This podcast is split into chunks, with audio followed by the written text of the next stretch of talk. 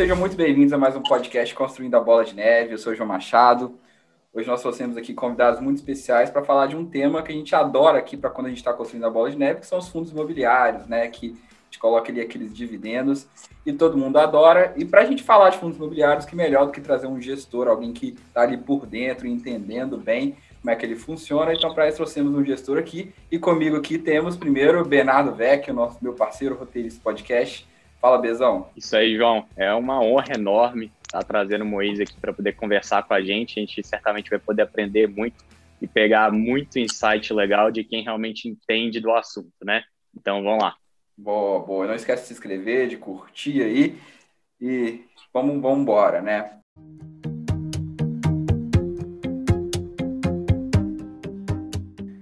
Pessoal, antes de começar nosso episódio, queria lembrar vocês que a lista de espera para a nossa mentoria Construindo a Bola de Neve já está disponível. É só clicar aí no link da descrição.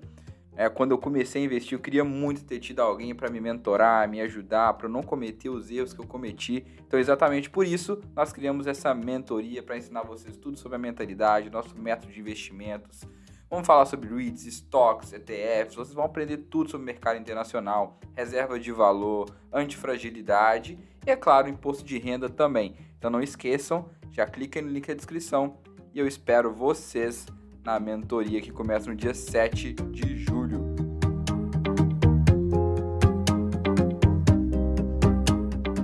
Então, olha só, o Bezão já deu spoiler de quem que tá aqui hoje. Moise Politi, gestor aí dos fundos aí que o pessoal adora. Moisés, muito bem-vindo, uma honra estar aqui com você, cara. Realmente um prazer. Obrigado, João. Obrigado, Bernardo, pelo convite. Kiko também está com a gente aí, né? É, participando, né? Aprendendo, ensinando, tá tudo ótimo, estou à disposição. O Kiko não precisa nem falar mais quantas vezes já participou do podcast, o Kiko já é de casa aí, já. Bem-vindo, Kiko. Muito bom, muito bom estar aqui presente. Sempre é bom bater papo com você, João com o Bernardo e pela primeira vez aqui já estava, logo, logo eu já estava preparando um convite ao, Moise, ao Easy, porque eu fiquei um tempo sem fazer lives aí, reservando um pouquinho de tempo para a família. Aí o retorno das lives vão começar a acontecer, o convite já ia acontecer logo, logo. E já uma prévia aqui para gente de bate-papo, para a gente se conhecer melhor.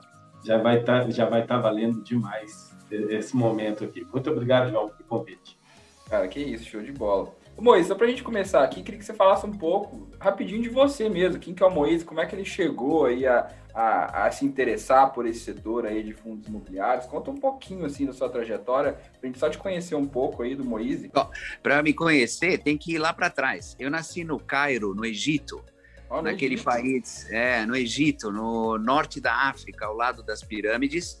E com os meus pais saímos do Egito. Eu tinha dois anos de idade e cheguei aqui no Brasil. Completei três anos. Cheguei no Brasil, uh, meio que refugiado, né, das questões políticas lá do Egito, tal.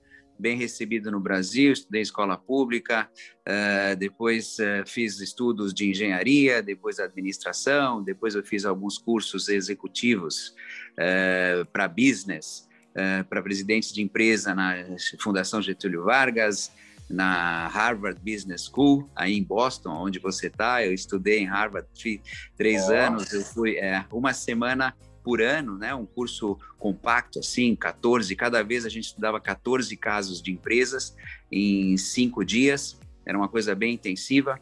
Fiz isso três anos e também fui na London Business School, lá em Londres, Fiz isso a mesma coisa durante nove anos. Então, sempre estudando GV, Londres, Harvard, e comecei a carreira bancária em 82 no banco Chase Manhattan Bank, que depois de várias fusões se transformou em JP Morgan Chase. Uh, depois eu uh, fui sócio do Banco Orinvest e quando estava uh, na época sócio da Orinvest, tivemos a ideia em 1997 de começar um negócio na área de mercado de capitais voltados ao setor imobiliário. Então, nessa época, quem me inspirou muito uh, foi o senhor Eli Horn, da Cirela, que conversou muito comigo, o meu amigo Daniel Citron, meu amigo Meyer Nigri, da Tecnisa. Então, todas essas esses uh, players do mercado imobiliário, né? O Basílio Jafé, o Yasbeck, Chap todos eles diziam, bom, você tem que estudar esse mercado aí de, de mercado de capitais ao setor imobiliário para nos apoiar. Já existia a lei da, dos fundos imobiliários, já existia a lei da securitização, das securitizadoras. Em 97, junto com os meus sócios e com Fábio Nogueira, que era do Banco de Boston, e se juntou a nós, nosso sócio, nós começamos a estudar os REITs americanos, fomos para os Estados Unidos, para a Califórnia, Nossa, estudamos, participamos. Em 1999, a gente foi numa convenção de REITs em Los Angeles, nós éramos os dois únicos brasileiros, eu e o Fábio. O pessoal lá perguntava, mas vocês do Brasil, o que, que vocês estão fazendo aqui? Eu falei, ah, não sei, a gente quer aprender com vocês, porque lá no Brasil vai começar os FIIs e tal. E aí a gente estudou bastante. Depois, na securitização, a gente também estudou a Fannie Mae e a Freddie Mac, que são as duas securitizadoras grandes americanas, que é quase governamental, para poder fazer os CRIs brasileiros. Então, aí trouxemos o Banco Interamericano de Desenvolvimento para ajudar no standard. Então, esse foi o começo, 97, 98, ninguém fazia isso, a gente começou como pioneiro desse mercado. Em 99, fizemos o primeiro fundo imobiliário para investidores de varejo. Uh, na época eram 600 investidores, hoje são 1 milhão e 200 mil, mas em 99 só tinha 600, uh, que eram familiares, amigos, e fizemos o Shopping Party Genópolis como o primeiro fundo imobiliário, não era ainda listado, porque era mercado de balcão. Os fundos começaram a ser listados na Bovespa, na B3, acho que só em 2004, demorou um tempo. E no ano 2000 a gente começou a securitizadora, Brazilian Securities, para fazer emissão de CRI, fomos os primeiros no Brasil a fazer uh, eh, CRI lastreado em recebimento de, de uh, compra a prazo de casa própria, né, o mortgage. Uh, fizemos também a primeira operação autorizada pela CVM a um pedido nosso de cota subordinada e cota sênior, CRI sênior e júnior, fomos os primeiros a fazer. E até dizem que a CVM pegou essa inspiração para depois fazer os FDICs, subordinado e, e cota sênior, não sei.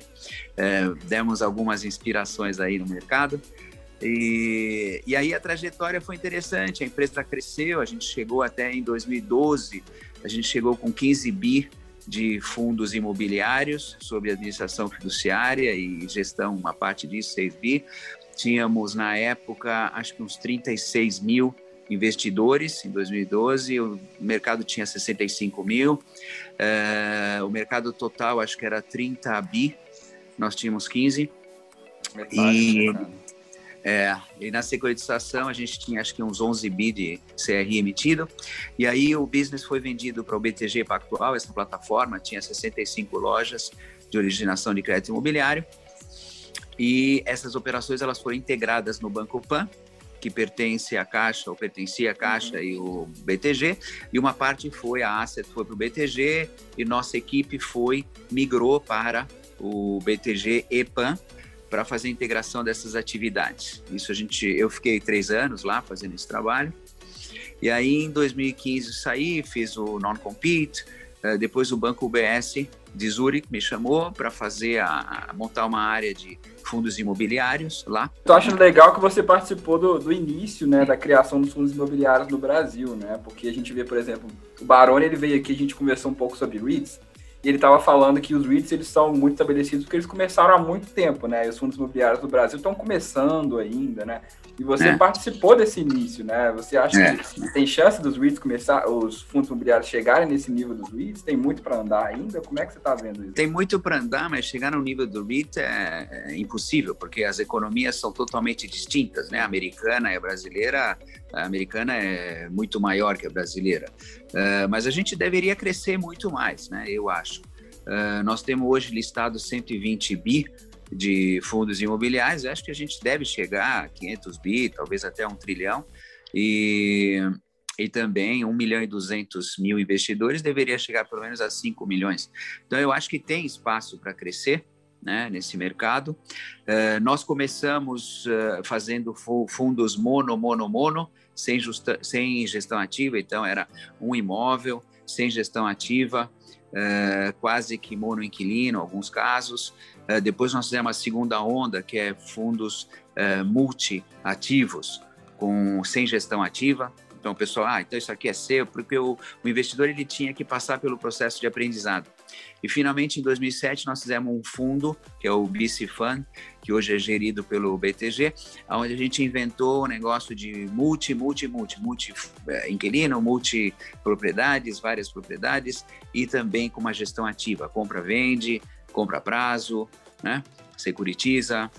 Então essa, essa é mais ou menos a sequência histórica.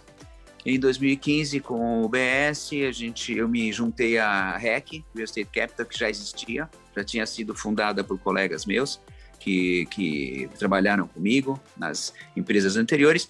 Em 2006, começamos a fazer os fundos com parceria do UBS. Em 2019, o UBS não quis mais uh, fazer esse business, que para eles não compensava custo, retorno, ainda era pequeno a atividade.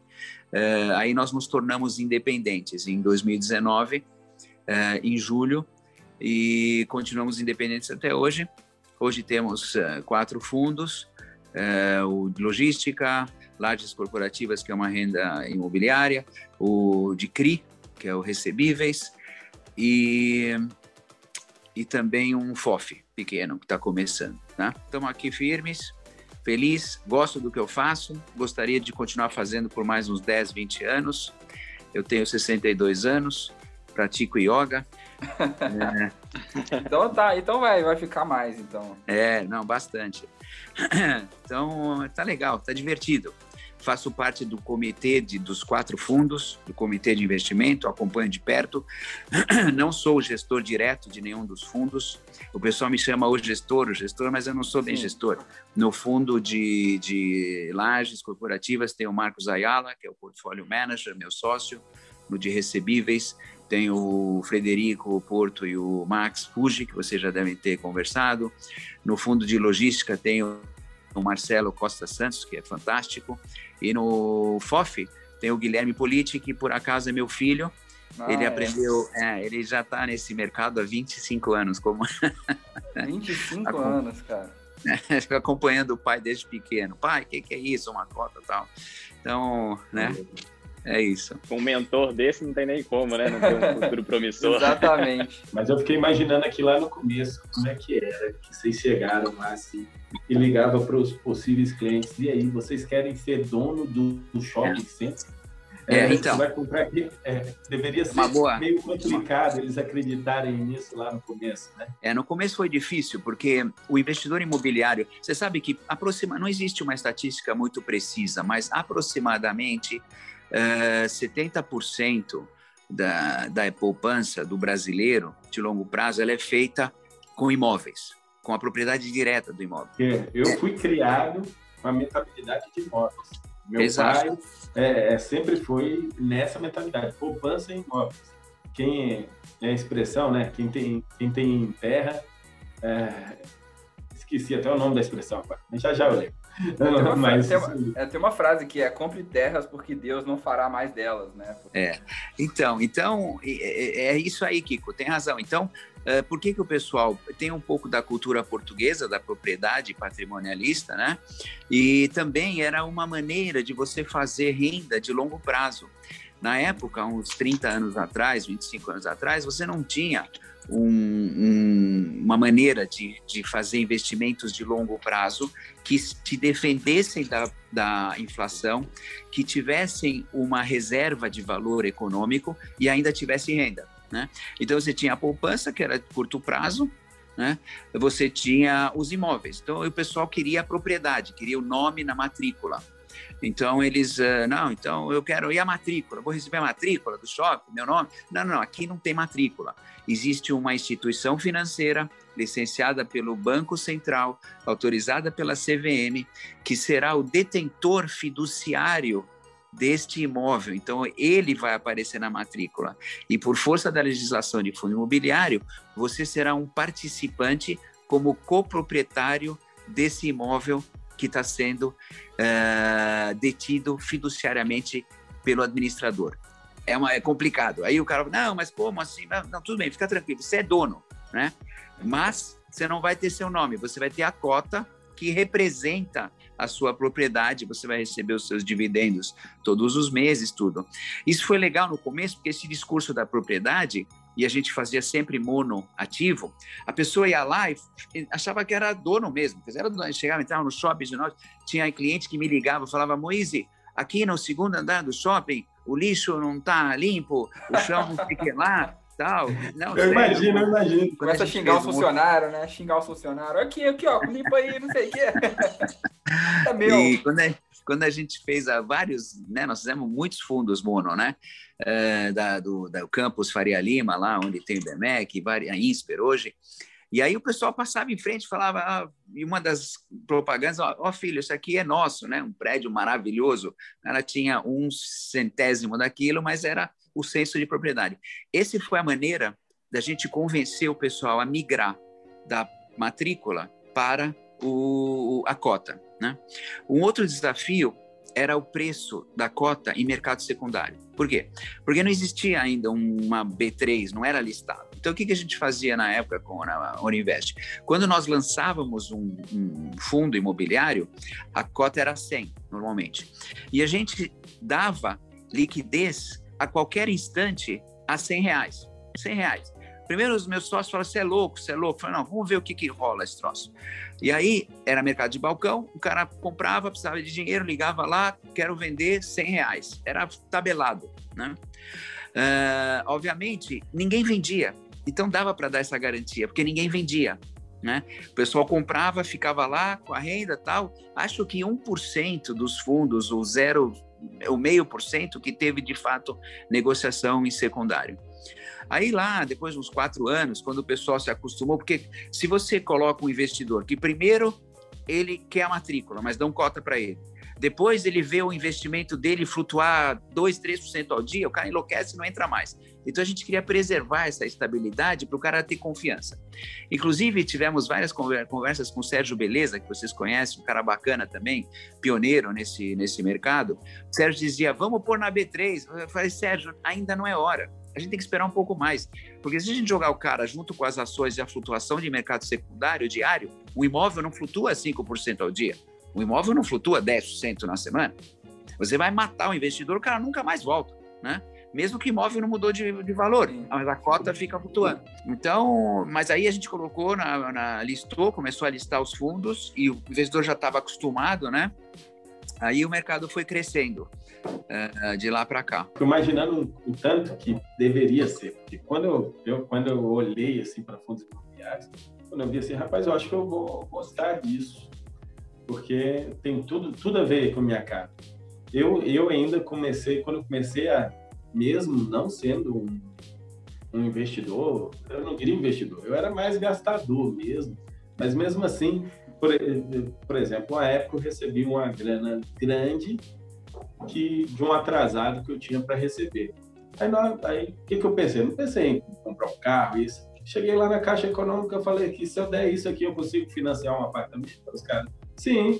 Aí eu olhei para o valor da prestação, dou conta de pagar. Então, vamos lá e põe um inquilino dentro e, e. E assim, mais ou menos, a minha cabeça sempre foi. Quando eu fui ver, eu conseguia com 100 reais comprar é, cotas, é, eu ainda não peguei, no começo eu não peguei essa geração de corretagem grátis, não. Ainda peguei a, a, a geração que corretagem estava lá 12, 18.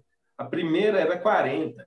Então, a gente tinha que dar uma, para poder valer a pena, tinha que dar um aporte um pouquinho mais gordo.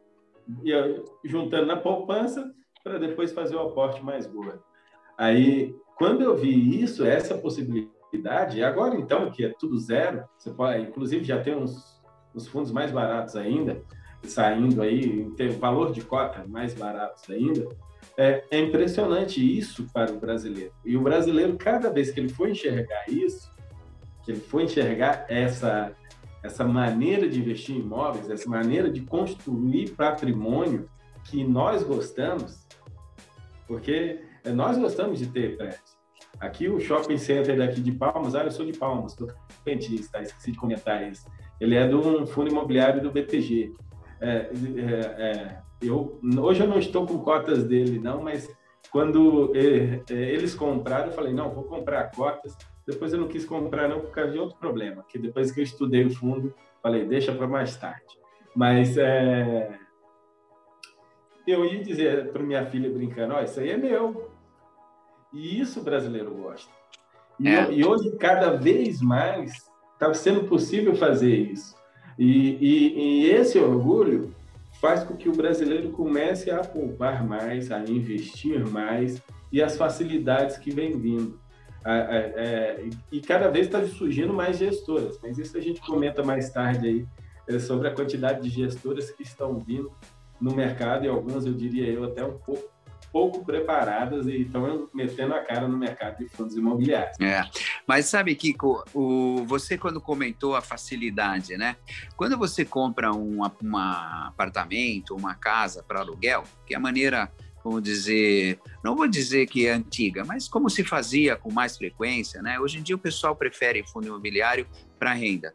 Você pagava, sei lá, 300 mil reais, por exemplo, numa propriedade, e aí ficava vazio, aí você precisava trazer um corretor, tinha o custo de corretagem para trazer o inquilino, ficava vazio, você tinha que pagar IPTU, tinha que pagar condomínio, tinha que fazer uma reforma, pintar um pouco. Uh, e aí você precisava de um dinheiro, por exemplo, você queria comprar uma moto. Eu gosto do exemplo da moto. A moto custava, sei lá, 7 mil reais, 8. Aí você fala, o que, que eu faço? Eu tenho imóvel de 300 mil, eu quero comprar uma moto de 7 mil, eu não tenho dinheiro, né? Então, com fundo imobiliário, você tem um imóvel de 300 mil, né? uma cota que representa uma parcela de um imóvel. Você quer vender 7 mil, você vende, compra a moto, depois de algum tempo você economiza, volta e recompra a sua cota. E, a, a, além disso, você tem uma diversificação de inquilinos, então você tem um X avos de 100 inquilinos, 50 inquilinos, que te reduz o risco de vacância, tem uma administração profissional que né, cuida do seu, do seu empreendimento, então é uma maneira muito bacana de, de, de investir né, esse, nos fundos imobiliários. Com relação às gestoras, é, obviamente, o que, que acontece? Mercado financeiro é um mercado muito ágil. As pessoas se deslocam de uma atividade no mercado financeiro para outra com muita facilidade. O, a gestão de fundos imobiliários é uma atividade que ela não é muito complexa. Não é. Não estou desmerecendo o trabalho de ninguém, nem dos outros, nem o meu, mas não é uma, uma gestão de alta complexidade. Quando você fala de é, private equity, é super complexo, né? é difícil. Né? Tanto é que você vê que tem menos gestores de private equity. Quando você fala em, em ações, gestores de ações, também é complexo. Analisar uma empresa, analisar o ciclo de produção, o capital de giro, patrimônio líquido, vendas, mercado, marketing, uh, e o reflexo nas ações no futuro, porque quando você uh, analisa ações, você não analisa a ação hoje. Você fala, bom, hoje vale X, mas eu vou investir porque vai valer 2X. Né? É uma atividade complexa. Quando você fala de atividade de fundo imobiliário, ela não é complexa. Né? Isto posto, ela permite que muitos novos uh, entrantes não tenham barreira de entrada. Não estou criticando, não, não acho mal isso, acho bom. Eu acho bom que tenha mais participantes, eu acho que tenha mais gestores. Sempre a gente aprende com um e com o outro, e a gente aprende com as besteiras de todo mundo, ou com as nossas mesmo, né? A gente faz besteira de vez em quando e aprende. E aí olha o outro, o outro também faz besteira, a gente aprende também. Então, essa, essa é, eu acho que é a, a questão de uma proliferação de gestores de fundo imobiliário, que não é muito complexo. Bom, obviamente, aqueles que são melhores, eles começam a crescer mais rápido que os outros. Ah, eu quero fazer um follow-on. Aí o cara fala, bom, esse gestor é bom, eu vou acompanhar ele no follow-on. Esse aqui não é tão bom, ele fez umas besteiras aqui, vou segurar. Então, você tem uma, uma, vamos dizer, uma seleção natural no crescimento. Mas como o fundo imobiliário é um fundo perpétuo, ele é evergreen, uma vez que você estabelece um fundo uh, e o gestor está lá fazendo um trabalho bom, né, sem problemas, ele fica eternamente. Então é uma atividade não complexa, é uma atividade que permite uma, uma vamos dizer, uma gestão uh, ou um, um, uma remuneração pelo trabalho evergreen. Isso é uma diferença muito grande, porque fundos abertos, os investidores saem, o fundo acaba e o gestor vai passear a fazer outra coisa. No fundo imobiliário, não, tá lá sempre e tal, mesmo o cara fazendo umas besteiras, né? Uh, então, também então, tem um incentivo para as novas casas. Tem muitas casas que não olhavam para fundo imobiliário. O cara não queria nem saber, olhava outras coisas, renda fixa, multimercado tal. De repente, falou, nossa, deixa eu olhar isso aqui, né? Então, é um mercado crescente, com investidores crescentes, e não muito complexa. É, eu acho que, que é legal aqui, você falou de não ser complexo, eu acho que o fundo imobiliário, todo mundo se, se apaixona por isso, porque, primeiro, é muito fácil de entender, porque você consegue ver o imóvel, né? Você consegue enxergar aquele imóvel fisicamente, né? Igual uma ação, que ela tem várias, várias coisas acontecendo ao mesmo tempo, ação de tecnologia, principalmente tecnologia que não tem aquele ativo ali físico. E principalmente você consegue, a ideia da bola de neve é perfeita com o fundo imobiliário, porque você vai juntando a renda, vai comprando mais cotas você vai crescendo. Quando você imagina um imóvel, você tem lá, por exemplo, você deu é, o exemplo do imóvel de 300 mil reais, se você receber ali uh, meio por cento de renda, até você comprar um outro imóvel, ia demorar muito tempo. Né? Mas o fundo imobiliário, como você vai reinvestindo e colocando mais dinheiro aos poucos, você consegue ir comprando mais cotas com o tempo, virando essa bola de neve. Então ela fica muito mais fácil de entender e aí as pessoas estão começando a prestar atenção nisso, porque você, como você mesmo colocou, você não precisa prestar preocupar com gestão, IPTU, se está tudo sendo bem cuidado, se está tudo problemático. Então, com o fundo imobiliário, você consegue simplesmente investir o seu dinheiro e deixar o dinheiro trabalhar para você. Né? E você vai ter pessoas lá e ela vai crescendo com o tempo, conforme você vai reinvestindo. Né? Então, essa que, que é muito legal trazer essa ideia para o brasileiro que não pensar mais também na terra, ele vai pensar indiretamente na terra que ele está investindo. Exato. É, é, é, é muito legal. Você você pode planejar, tem muitos fundos, uh, como de CRI, por exemplo, alguns fundos que você pode até planejar, porque você sabe que todo mês vai pingar X, né?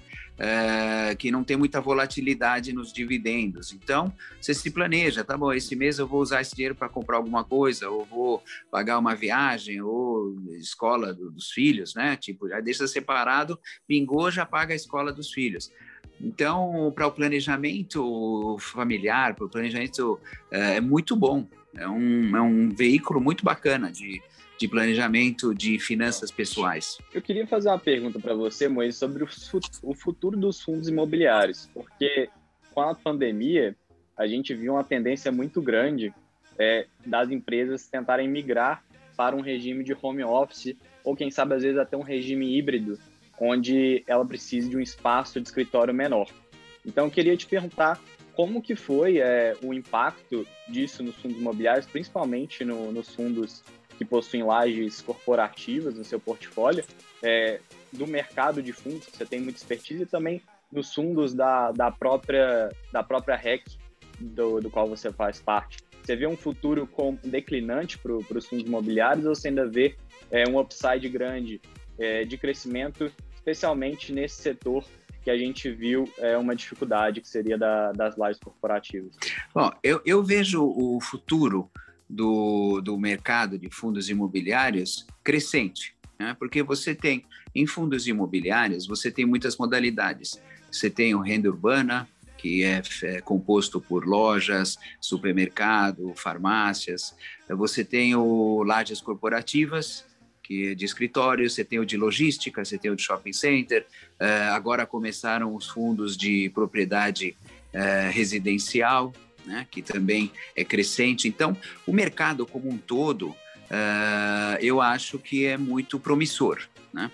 Agora, uh, falando especificamente do home office, porque você comentou o home office, okay. durante a pandemia, a logística se comportou super bem, porque o, todo mundo em casa pedindo uh, por internet, né? O, o, comércio eletrônico exigiu muito uh, delivery, muita distribuição e logística. Então, o, durante a pandemia, os, o mercado de logística, de centros logísticos e de fundos imobiliários de logística uh, bombou, um crescimento e uma demanda absurda.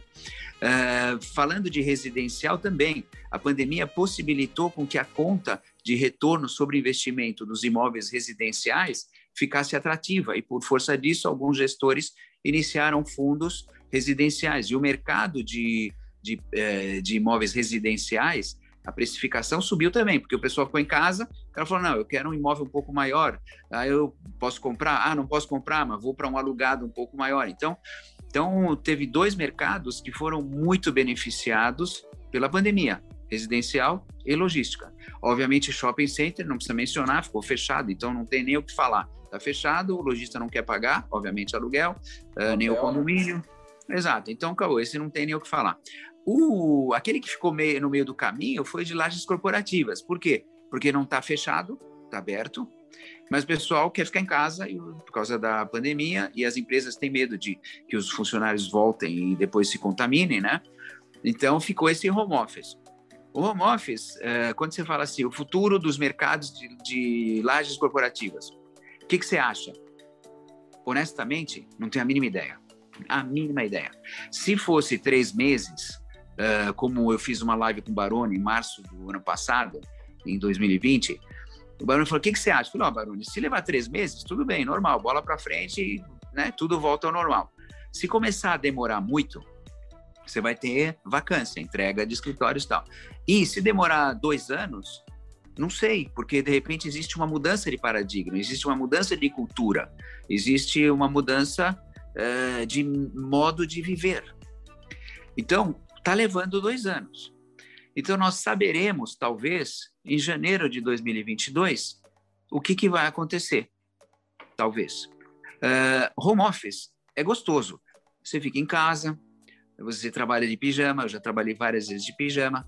Uh, eu trabalho sem horário, né? No home office eu posso ficar, fazer ginástica, brincar com as crianças, fazer um churrasco. Começo a trabalhar às três da tarde e vou até às quatro da manhã. Eu faço o meu próprio horário, né? Então tem uma série de vantagens. Só que tem algumas desvantagens, que é o seguinte: você precisa ter uma boa internet, você precisa ter uma mesa confortável, um espaço bom, e você precisa ter muita disciplina em tentar se relacionar com seus colegas de trabalho que fazem parte da sua equipe. Porque senão eu viro um, um, um lone rider, como se fala, um solitário. Eu fico em casa comigo mesmo, faço Zoom de vez em quando, tenho várias ideias, não conto elas para ninguém, porque eu tento ligar para alguém e para o outro, o cara está fazendo churrasco. Então, é, a dinâmica toda de, de, de, de, home office, ela tem aspectos positivos. Eu não pego trânsito, uma delícia. É, meus ternos, eu tenho 12 ternos, não uso, faz dois anos. Tenho 100 gravatas, adoro gravata. Coitadas, estão lá esperando. Tenho 100 gravatas, muitas, Aí. bonitas, coloridas tal. Não uso, né? Uh, eu tô assim, tipo, há um ano e meio, talvez usando três bermudas e quatro camisetas. Né? Então, econômico Toma também. Cuidado para não morfar, né?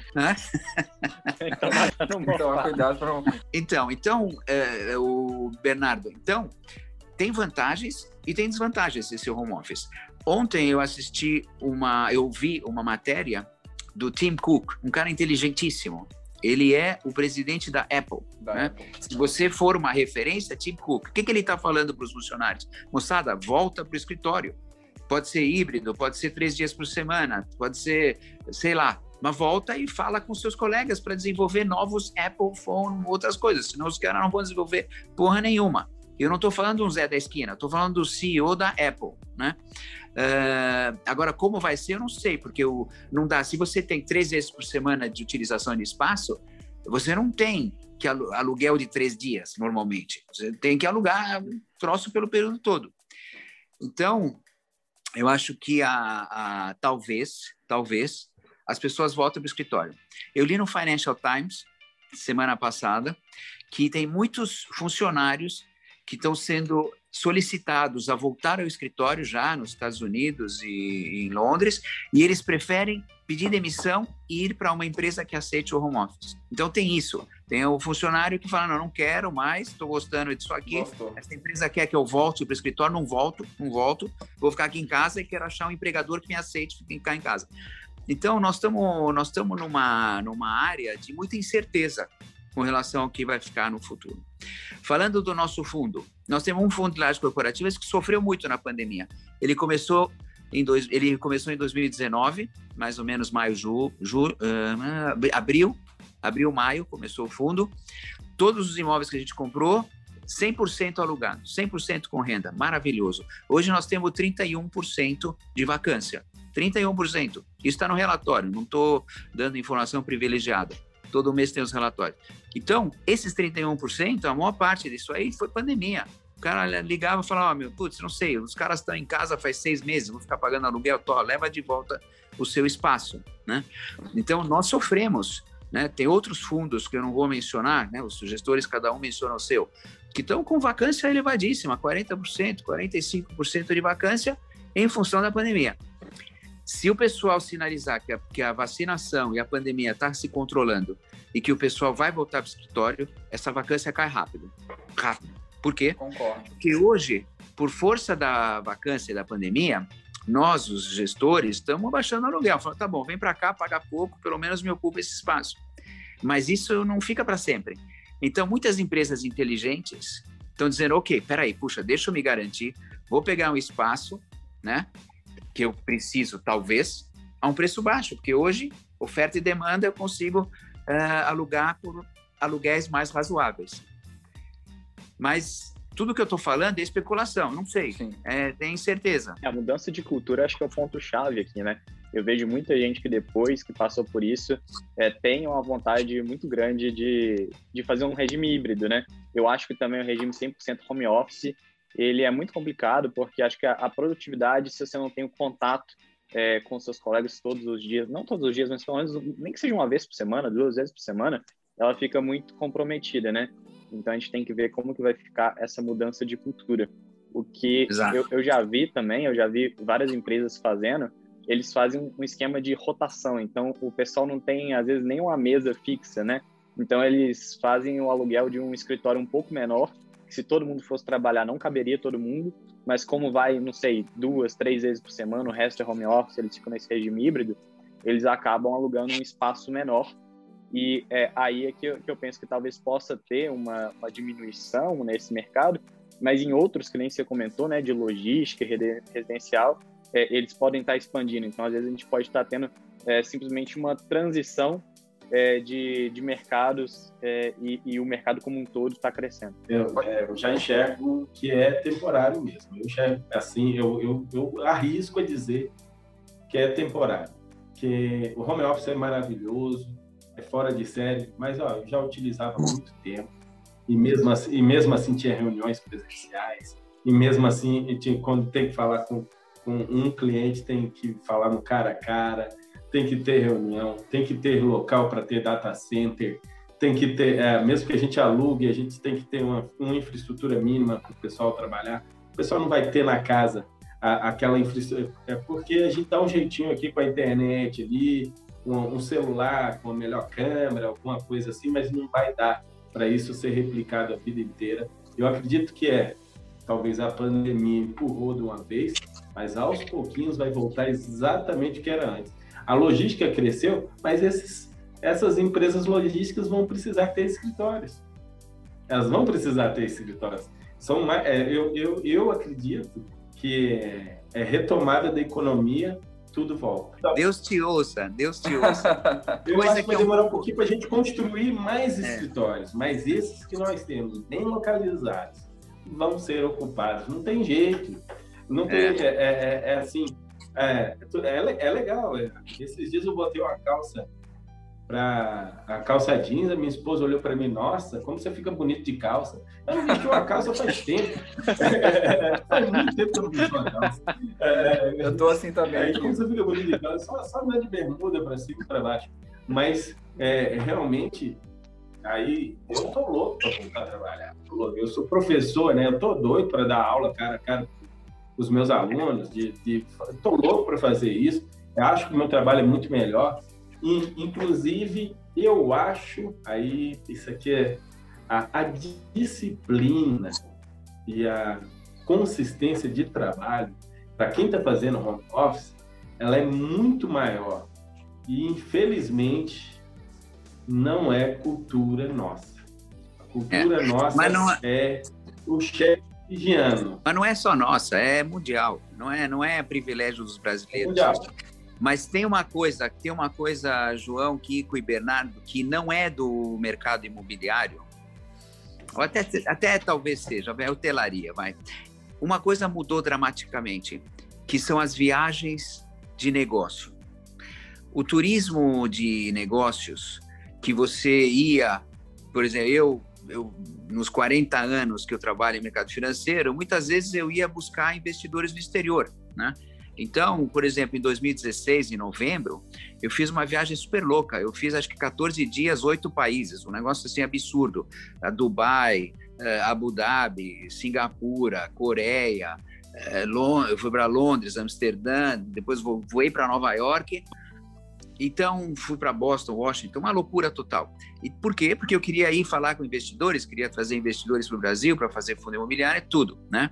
E muitas dessas reuni reuniões eram assim, tipo, chegava de manhã uh, num lugar, ou chegava à noite, dormia, no dia seguinte você tinha duas reuniões, pegava o avião, dormia em outra cidade, né? O custo disso é absurdo em passagens aéreas e em hotelaria. Né? E muitas dessas reuniões, você falava, ah, yes, because I'm from Brazil, aí o cara falava, oh, thank you very much, muito obrigado, é muito interessante. Uh, no momento a gente não tem interesse, mas volta daqui a seis meses. Então, esse negocinho de você gastar uma fortuna para o cara falar thank you very much, não tem mais. Por quê? Você faz um zoom, fala com o cara, o cara acha ruim, você nem vai. E se você tiver um ou dois potenciais clientes de qualquer tipo de coisa, até vender máquina de lavar roupa, sei lá, o, se o cara falava, ah, muito interessante, puxa, você não pode vir aqui para a gente falar pessoalmente, aí você vai.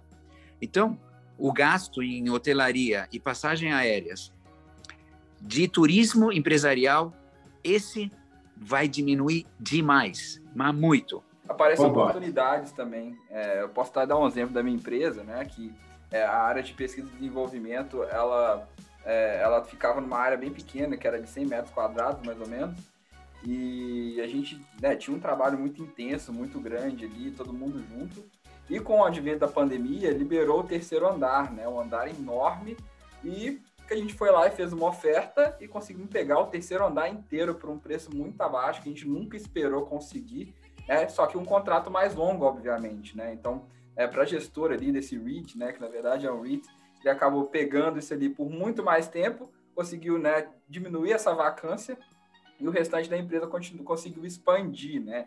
Então, o que eu vejo aqui é que é, pode ser que tenha empresas que façam assim parte home office, que possam gerar uma vacância, mas eu acho que isso pode talvez criar uma oportunidade para outras empresas, né? Por exemplo, a Ambev sai de uma laje enorme, uma empresa menor que nunca pensou ter aquela laje, vê aquela oportunidade e vai lá começar a usar aquela laje. Então eu vejo que esse mercado, na minha opinião, né, minha sincera opinião, ele nunca vai acabar. Né? Pode ser que fique um pouco mais barato, pode ser que reduzam os preços, mas eu acredito que cada vez mais vai surgir oportunidade para pessoas menores poderem vir e aparecer nesses lugares, né? Então por isso que eu vejo que o fundo imobiliário tem tudo mais é para crescer mesmo e vão vir oportunidades como a gente aproveitou lá na empresa, né? É isso aí. Muito bom, esse exemplo é ótimo. Se você quiser mais espaço, me liga e a gente te aluga. por longo for, prazo, por quando 20, for para o Brasil, anos. né? Quando for para o Brasil, né?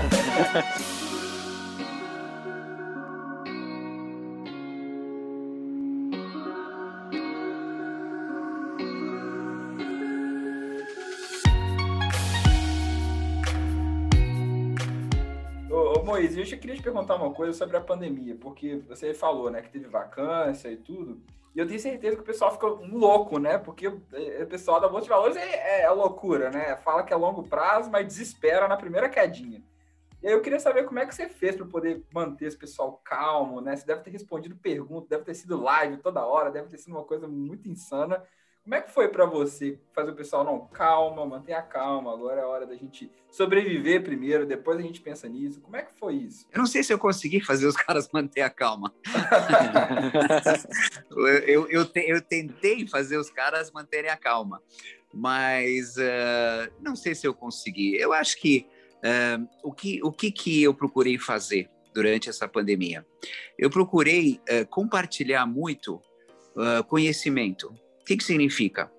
Se é bom, se é ruim, não importa, desde que a pessoa seja bem informada, certo?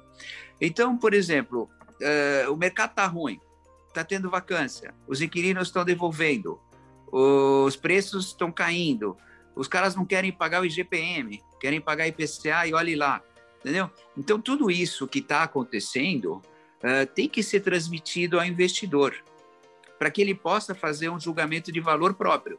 Aí ele fala: tá bom, é legal, eu fico, porque acho que vai melhorar, ou não quero, vou vender aqui, vou comprar logística, vou comprar shopping, porque um dia vai abrir.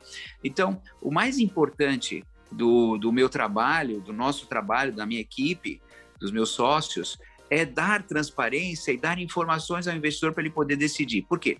Quando ele entrou no, no, nos nossos fundos, qualquer um deles, ele decidiu assumir um certo risco, certo? O risco é dele, o retorno é dele, certo? Então, se dá uma crise, se dá uma coisa errada, é problema dele, né? Obviamente, nós como gestores estamos tentando trabalhar para minimizar o impacto das coisas negativas. Mas eu não tenho superpoderes, né? Se tem uma pandemia, vacinação, tá todo mundo em casa, que milagre que eu posso fazer de manter os caras no escritório? Não tenho, né? Mas o investidor decidiu isso antes, ou está decidindo a cada dia permanecer lá, que é uma decisão diária, né? Então ele tem que saber que ele está correndo um certo risco e um certo retorno potencial. Então você acalma o investidor dando a ele informações para ele poder decidir direito. É, é, assim que você acalma. Eu não falei para eles, ó, fica aí, porque vai dar tudo certo e um dia vai estar 100% ocupado. Eu não posso falar isso, né? Eu estaria enganando eles. O que eu posso dizer para eles é, o mercado está assim, está acontecendo isso. Talvez volte a ocupar tudo, talvez volte a ocupar metade, eu não sei. O fundo dá 0,6 reais por cota com 30% de vacância. Não é ruim. Se começar a alugar, talvez essa renda suba. Se tiver mais vacância, essa renda cai. Então eu vou explicando e vou fazendo os relatórios. O jeito de acalmar alguém é dando para ele condições de ele pensar e decidir. E não dizer para ele, olha, fica aí, meu filho, aguenta firme. Nós tivemos um movimento nas cotas absolutamente fora de padrão. Há umas duas, três semanas atrás, a cota começou, ela estava subindo, 85, 86, depois da emissão, né, teve. Aí começou um vendedor, ou vários vendedores, pá, vendendo, pá, 85, 84, todo dia, 83, 82, 81, sem notícia nova, sem notícia nova. Pá, chegou a 70. Aí eu fui, fiz uma live e eu não fui lá acalmar o povo. Eu falei, olha, moçada, o fundo é o mesmo de 85 e de 70, é igual, não mudou nada. Só que caiu, teve nego vendendo. Eu não sei por que está acontecendo isso. Eu não tenho controle sobre todas as informações sobre o humor do investidor, né? Uh, não sei se alguém tem uma informação de que vai tributar. Aí eu falei, de repente vai tributar. E de fato começou esse movimento. Tudo bem. Aí, sem informação nenhuma, hoje está em 82. De novo. Caiu, foi. E aí você fala, pô, e aí? O cara desesperou, você não informou, você não acalmou. Eu falei, eu não sei, eu não sei o que está acontecendo. Como é que eu vou acalmar alguém se eu não sei o que está acontecendo? Certo? Eu sou muito honesto nas, nas minhas coisas, eu não engano. É por isso que eu estou aqui há 40 anos, eu não engano ninguém. Eu falo e o cara decide o que ele quer fazer. Aí o cara fala, Moisés, o que está acontecendo? Faz uma live, a cota. Eu falei, não sei, não sei por que está caindo a cota. Eu não tenho controle, não sei quem está vendendo, eu não tenho acesso aos nomes. Então, sei lá. Alguns okay. se acalmaram, outros venderam. O que, que eu posso fazer? A, a, preocupação, a preocupação foi muito grande eu recebi demais e, e, e, sempre eu sou sempre um, um, otimista, tá? Eu sou sempre otimista. Você já viu aí no, no, no quando eu falei do, da volta do, home, do que o home office não vai ser. Vai ter home office, mas vai vai voltar as coisas vão normal. E quando as pessoas falavam do Rect 11, ah, vai vai para baixo do valor da subscrição. Aí eu falava, gente, quem, por que que estão vendendo? Que estão vendendo para colocar esse dinheiro aonde? É, porque mesmo que esteja, vamos dizer que a pessoa foi lá, subscreveu a 85, aí vai vender a 75, chegou a 71. Chegou a ser, vai vender 75 com 10 reais para botar, vamos dizer, num, num, num fundo imobiliário de papel aí, que está dando 1% ao mês. Aí, aí eu penso assim, cara, você perdeu 12% para poder fazer essa troca e daqui a pouco a inflação acaba e esse papel não vai mais pagar esse valor. É, é, aí, aí para que segura ele? Mas é, se eu pudesse, na época, na verdade a gente acaba não dizendo isso. Não fala isso pro colega no bar, um bate-papo com nossos amigos aí de fora do Brasil, mas pro, o pessoal não podia dizer, mas dá vontade de dizer, rapaz, se o trem era bom a 100 reais quando eu comprei a primeira vez, estava bom na subscrição 85 reais. Agora, 71, você está tá me perguntando se, se, eu devo, se você deve vender? É lógico que não. Mas é, é, eu falo assim, se era bom antes, agora então.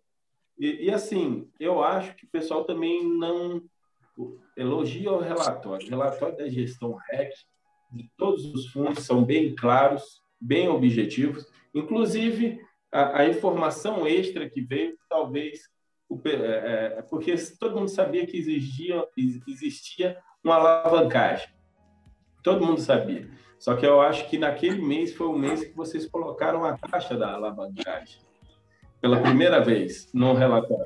Mas se a pessoa olhasse um, um, um, um, informe trimestral, tinha acesso a ter, poderia ter acesso a buscar da onde é o CRI e, ter, e, e, buscar essa taxa. Inclusive, alguns sites, como os status inversos, você conseguia a, a, traçar, dá um pouco de trabalho, mas você consegue traçar para descobrir quem é que paga tal CRI. Então, eu mesmo sabia daquelas taxas e sabia que com a inflação poderia sofrer. Então, eu vi a subscrição com ótimos olhos é, ótimos olhos mesmo para poder fazer ou o que vocês fizeram mesmo, dar um, um, um, um ou eliminar. Se tivesse dado 100%, de repente eliminado, seria, para mim, seria bem melhor. Mas a, a questão do pessoal assustou. E quem assustou? São aquelas pessoas que não estão. É, e, e, aí é a hora que a gente tenta bater. A, se, a pessoa não tem que ter o RECT 11 porque o Kiko Irano tem o RECT 11.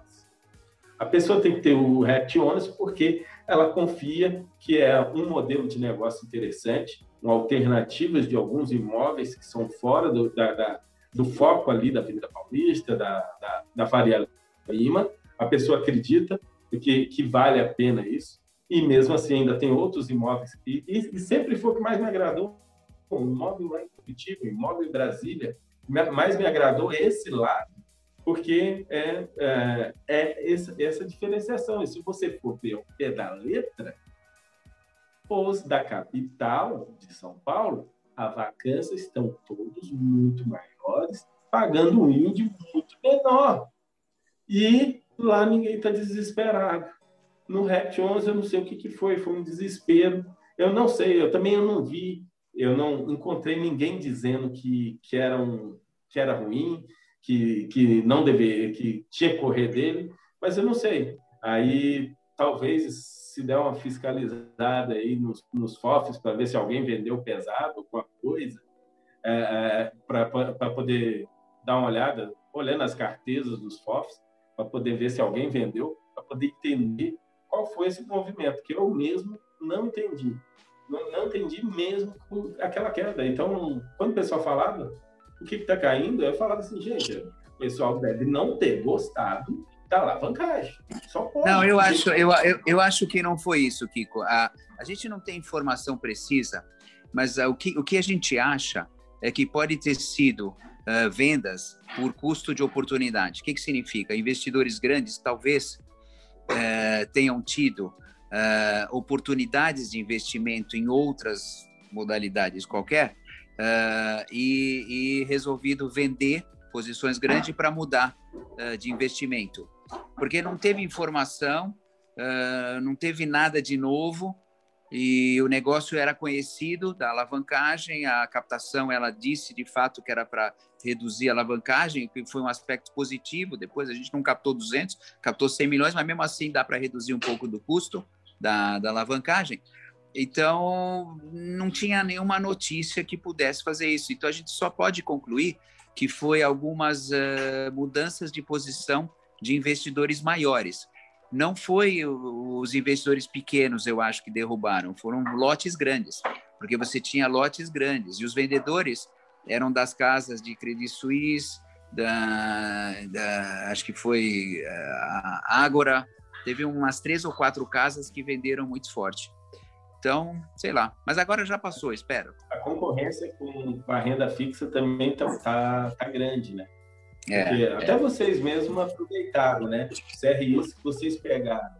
Dois CRIs que eu considero high grade, com boas, é, boas garantias, com IPCA mais 9,5 vocês, um, um, um dos que vocês pegaram, outro IPCA mais 8. Você pegar high grade com essas taxas, eu acho que talvez que a galera tava de olho.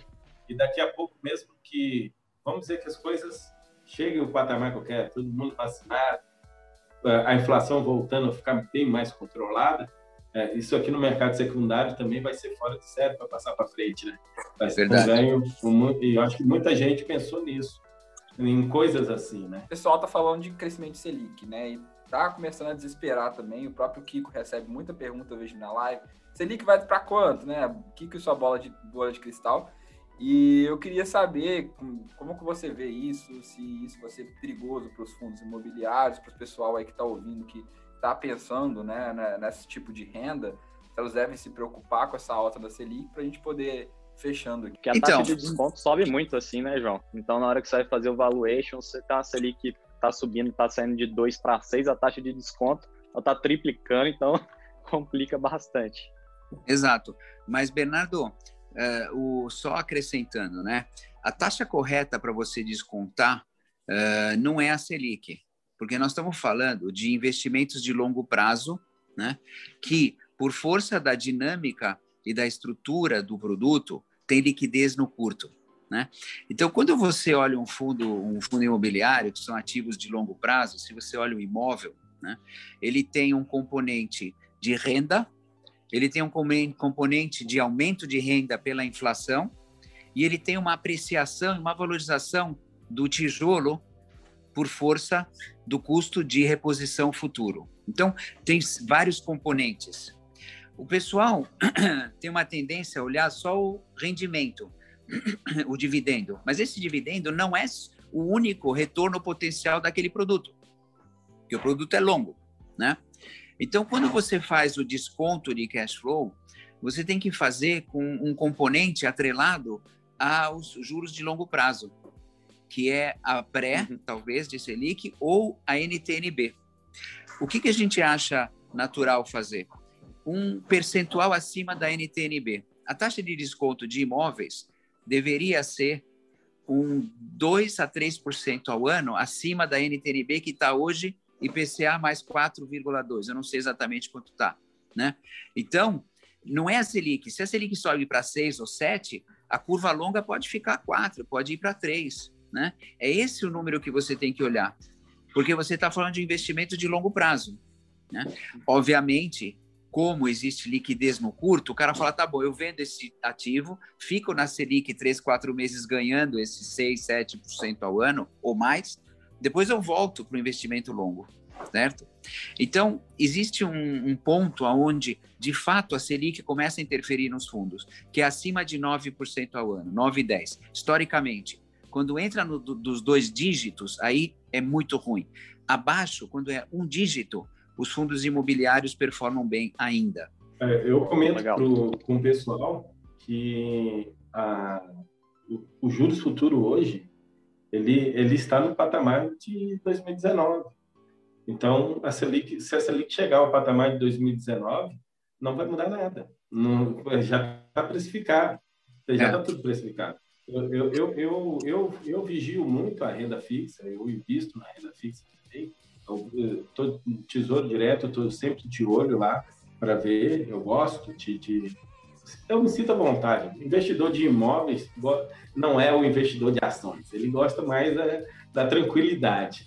Aí, então, nesse sentido, eu ainda eu, eu mesmo me preocupo. É lógico que vai ter gente que vai assustar, vai achar que o preço vai cair, isso, mas passa um tempo tá tudo de volta, porque não tem outra coisa melhor. Tem Exato. Aonde melhor para isso. E o brasileiro adora o imóvel. É, aqui, aqui são, são, somos quatro aí, fãs de fundos. Agora eu vou para é o pai do, do, negócio aqui. A gente está falando com o pai do, do troço que a gente mais gosta. Não é pai, não é pai, já avô, já sou avô. é, o avô. Olha só que eu, sou, eu gosto mesmo dos REITs, hein, cara. Já falei que eu gosto mesmo dos REITs. mas, eu, mas eu sou muito fã dos fundos imobiliários também. Não, deixa eu colocar só uma mais pro Moisa, para ele do caçulinha dele, não que o caçula que está em negociação, que é o RECX. É, sabe quando eu olho para o RECX, eu pensei assim, gente, é minha carteira que eles estão copiando, né? Porque, é, porque a carteira do RecX, é assim, olha só, a carteira do RecX foi o momento que eles fizeram a captação, é um momento que o mercado totalmente de lado, então você pode ver que o rendimento está vindo boa parte de, do, do dividendo, não está tá sendo de ganhos de capital, e está vendo um dividendo bom, está vendo um dividendo bom porque foi bem alocado. Tudo bem, 65,3% de CRI, eu estou só com 50% né, em recebíveis, mas quando a gente olha para a seleção realmente do, dos ativos, foi ah, realmente interessante.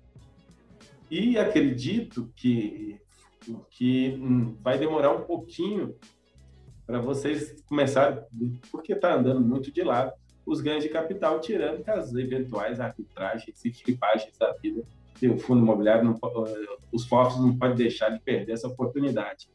Mas aí a exposição nos próprios irmãozinhos do REPX, que aí seria o RECR, que é um, se eu não me engano, quando a gente fez uma brincadeira, né, João, de times de futebol, o RECR era meio que camisa 10 de quase todos, né?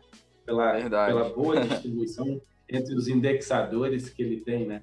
O RECR era um camisa 10 para tanto para um fôlego para passar por qualquer momento. A, tá, a última capa, a gente nem pode falar muito dele agora, né? que está na emissão, mas a exposição que tem no REC-R, no REC-11, no, no REL, que eu achei até pequena do REL, mas é também porque o REL é pequeno, né? É, aí, mas a, a, o comentário mesmo é só ser a qualidade, como vocês começaram nesse nesse fundo imobiliário, nas informações dadas no relatório gerencial, é que eu não estava vendo em alguns outros FOFs. Então, realmente, tirando o chapéu para vocês aí, um elogio, e eu acho que vai ser um diferencial mesmo é, é, esse RECX como FOF aí no mercado. Deve crescer bastante, né? Espero que sim. A gente teve Obviamente, quando fizemos a captação, tinha muitas outras captações acontecendo, tanto em ações, IPOs, eh, fundo imobiliário, então a gente acabou captando pouco, só 20 milhões. Mas o Guilherme está eh, fazendo um trabalho muito bacana, uh, alocou super bem, né? E, e, a gente tem muita experiência, a casa tem experiência em FOF. Nós fizemos o primeiro FOF do mercado, né? Que hoje está no BTG, acho que tem quase 2 bi lá, né? E a gente começou o FOF com 100 milhões. Uh, quando vendemos o business para o BTG, acho que estava em 500 milhões. Qual o foi o BCFF? Ele é o BCFF, isso é, Fund of Funds. E nós fizemos ele em 2000 e... FOF acho que foi 2010, se eu não me engano. E então foi o primeiro FOF, né? Inclusive nós fomos lá na CVM para aprovar o, o fundo de fundos, foi um pleito nosso. E a gente também fez um pleito junto ao Ministério da Fazenda e junto à Receita Federal para ter a isenção dentro do ambiente. O, o FOF, os cotas de fundo teria isenção dentro do FOF. Aí foi escrita a, legislação, mas saiu um pouco mal escrita para variar e não ficou 100% claro se a isenção era de dividendos e ganho de capital ou só de dividendo. Então tem umas discussões aí jurídicas é, que eu não vou entrar no mérito, mas a gente gosta de FOF, conhece o produto, sabe como fazer. Então, Moise, muito obrigado mesmo, foi realmente um prazer, assim, uma honra ter participado aí com alguém aí tão conhecido, sempre assisti as lives de você com o Barone, com, com todo esse pessoal, gosto bastante, espero que você faça uma live bacana com o Kiko e vou assistir também. E é isso, muito obrigado mesmo. Espero que você volte algum dia aí no podcast. Legal, é só convidar que eu volto. Isso aí, tamo junto. E Kiko, muito obrigado também. Sempre um prazer você aí com a gente. Se quiser deixar aí também o canal. Ah, na hora, não pode deixar passar, né? Às vezes eu esqueço de dizer, né? Lá no YouTube, canal Dicionário do Investidor, também estou no Instagram, começando a postar um pouquinho mais de coisas lá, porque não, não tenho muita habilidade, mas minha esposa está dando uma força. Fez até uma brincadeira, né, cara? Dos quadradinhos, não sei se, se eu vi, eu vi hoje. eu vi hoje. Foi minha esposa que fez, achei legal. Então tá lá dicionário investidor com underline no final, no Instagram e dicionário investidor no YouTube. Sigam lá, gente. Mo Moise, prazer imenso bater esse papo contigo aqui.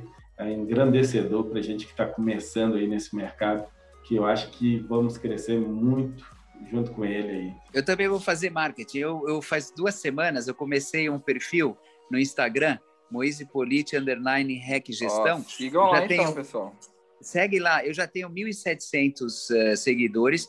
Eu não vou ficar enchendo de feeds e coisas, mas toda vez que achar alguma coisa relevante, eu vou postar e vou fazer umas mini lives assim. E, e também é um canal bom para perguntas, né? Então, quem quiser entra no direto, faz pergunta e tudo mais. Show de bola, show de bola. Excelente. Lá, então, Moise Politi, underline hack gestão, né? Até procurei aqui já. É isso aí. Me segue, hein, João? Já vou seguir aqui, já vou seguir aqui. Muito obrigado, Bezão. Sempre bom aqui sua participação no podcast. Obrigadão, João. Obrigado, Kiko. Muito obrigado, Moise. É um prazer e uma honra enorme ter você aqui. É, foi muito bom poder escutar é, a partir de todo o conhecimento que você poderia trazer. Eu tenho certeza absoluta que todo mundo vai adorar também escutar isso, né? É, se alguém quiser me seguir lá no Instagram também, Bernard, arroba BernardoVSCC. Então, até a próxima, pessoal. Valeu. Muito obrigado por ouvir mais um podcast. Se quiser me seguir no Instagram, arroba Jorge Machado. E até a terça que vem. Aquele abraço.